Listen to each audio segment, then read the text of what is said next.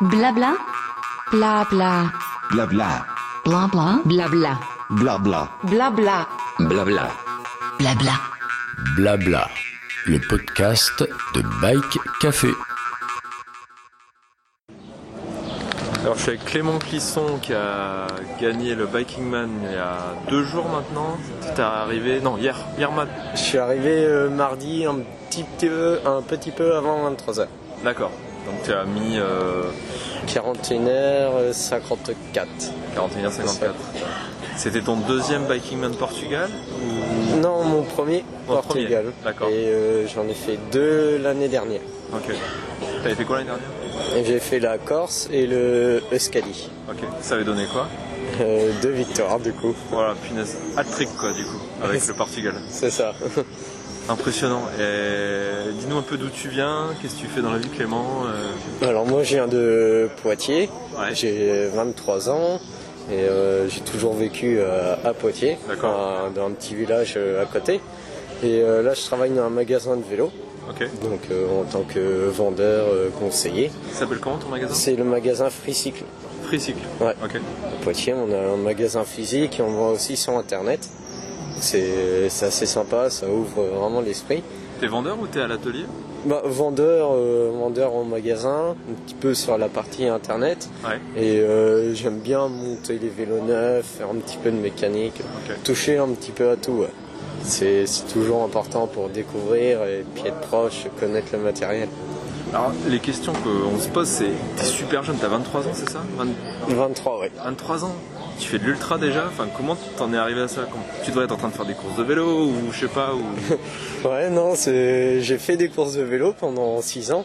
Mais euh, ouais, j'ai quelques lacunes en, en termes de pour frotter tout ça dans, dans les pelotons.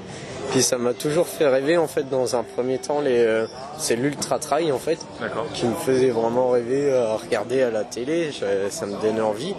Puis après, j'ai découvert que ça existait aussi en vélo. Et euh, ces dernières années, ça s'est vraiment euh, fortement développé.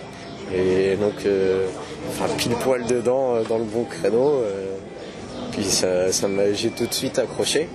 C'est Tu parlais d'ultra trail ou ultra... Non, j'ai tout de suite accroché ouais, l'ultra en, en vélo. vélo en fait. Quand, quand j'ai découvert que ça existait. Donc t'as démarré il y a combien de temps en fait, en 2018, euh, si tu veux, j'ai rejoint mes parents euh, qui étaient en vacances. Je les ai rejoints en vélo. J'ai fait environ 250 bornes euh, avec les sacoches en bikepacking. Puis je sais plus, peut-être quasiment 200 le lendemain. Et ça, c'était le, le premier truc qui m'a donné envie. Et après, j'ai fait la Transpyrénéenne. Ça, c'était ma première euh, vraie épreuve. D'accord, ok. Ça fait quasiment 1000 km, j'ai traversé les Pyrénées euh, d'est en ouest. Avec un sacré dénivelé, j'imagine. Voilà, c'est ça, je suis plus euh, 27 000, euh, un truc comme ça. Alors concrètement, comment t'arrives Bon, c'est la question que dont pose beaucoup de monde, mais comment t'arrives à gérer le fait de... Moi j'ai deux questions, enfin c'est deux- on va dire deux questions en une. Comment t'arrives à gérer le manque de sommeil et comment t'arrives à gérer la nutrition? Parce Euh. qu'on m'a dit que tu nourrissais que de barres, c'est vrai Alors, le- la nutrition, je crois qu'à chaque course, j'ai testé un truc différent. D'accord. Euh, là, euh, je suis parti avec pas mal de gel et de barres. Ok. Alors, euh, de marques complètement différentes pour varier texture, les goûts, tout ça. Il y en a qui sont très bien passés, d'autres beaucoup moins. Et après tu te mets genre un timer pour te dire euh, tous les temps je prends ou c'est un peu à l'envie Non, bah, je me dis en gros toutes les heures, tout simplement. quelque chose quoi. Ouais, c'est ça. Et puis après, euh, j'ai quand même ressenti le besoin euh, au deuxième jour, à environ euh, ouais, 800, ki- un peu moins 750 km depuis le départ, euh, de m'arrêter dans une supérette et de manger un vrai, un vrai petit sandwich avec du pain de campagne et du, euh, un petit, un petit yaourt protéiné à boire. Et, Donc ça c'était au kilomètre 700, c'est ça? Ouais, c'est ça. Et puis euh, juste après le CP2 en fait. Et puis euh, deux petits donuts pour avoir euh, de la vraie nourriture. Ouais. Parce que j'arrive pas à tenir. euh, Et t'as aussi C'est les, les besoins naturels à assumer, ça tu fais comment? T'es obligé de bien t'arrêter quand même de temps. Alors là, le, le truc assez fou, le, le besoin naturel, bah, juste euh, je veux dire, pour faire pipi au bord de la route, euh, Ça, ça va. ça, Et après, le plus gros besoin, en fait, j'ai j'ai pas eu envie de toute la course.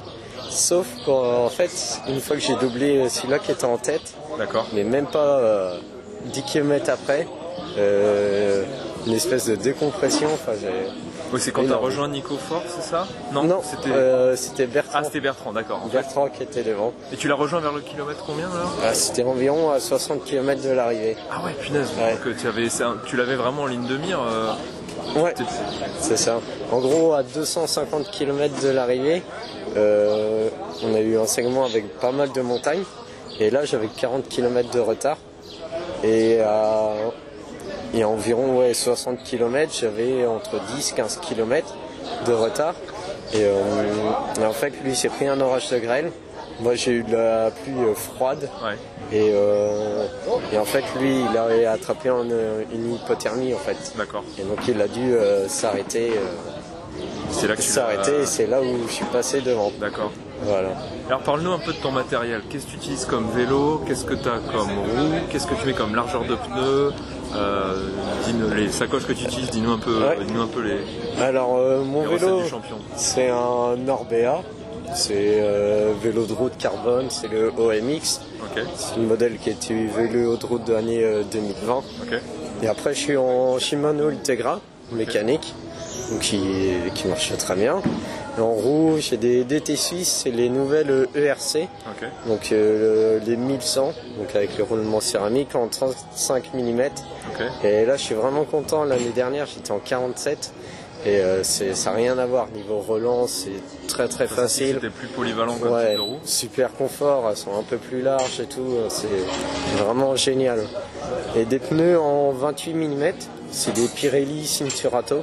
Je suis vraiment hyper en termes de résistance crevaison euh, top. En, en, En en chambre à- tubeless Chambre à air, voilà. chambre à ouais. Mais je gonfle assez fort, je suis euh, au- maximum, enfin à 7 barres quand même. Alors que t'as un poids quand même assez léger, tu fais Ouais. quoi 60 kilos Euh, 64, ouais. D'accord. Ah oui, donc tu roules à 7 barres quand même. Mais ouais, je devrais peut-être mettre un peu moins, ça serait. En, euh, en 28 tu m'as dit. Ouais, Ah oui, mettre faudrait ouais. mettre euh, un peu moins. Je pense que tu pourrais gagner en perf. Hein. Ouais, je, je pense aussi, mais j'aime bien quand ça. Bon, mais sinon, content de tes. C'est ça. Et, Et et le braquet, on en a pas parlé. En 50-34, Ouais. et euh, là j'avais du 11-32.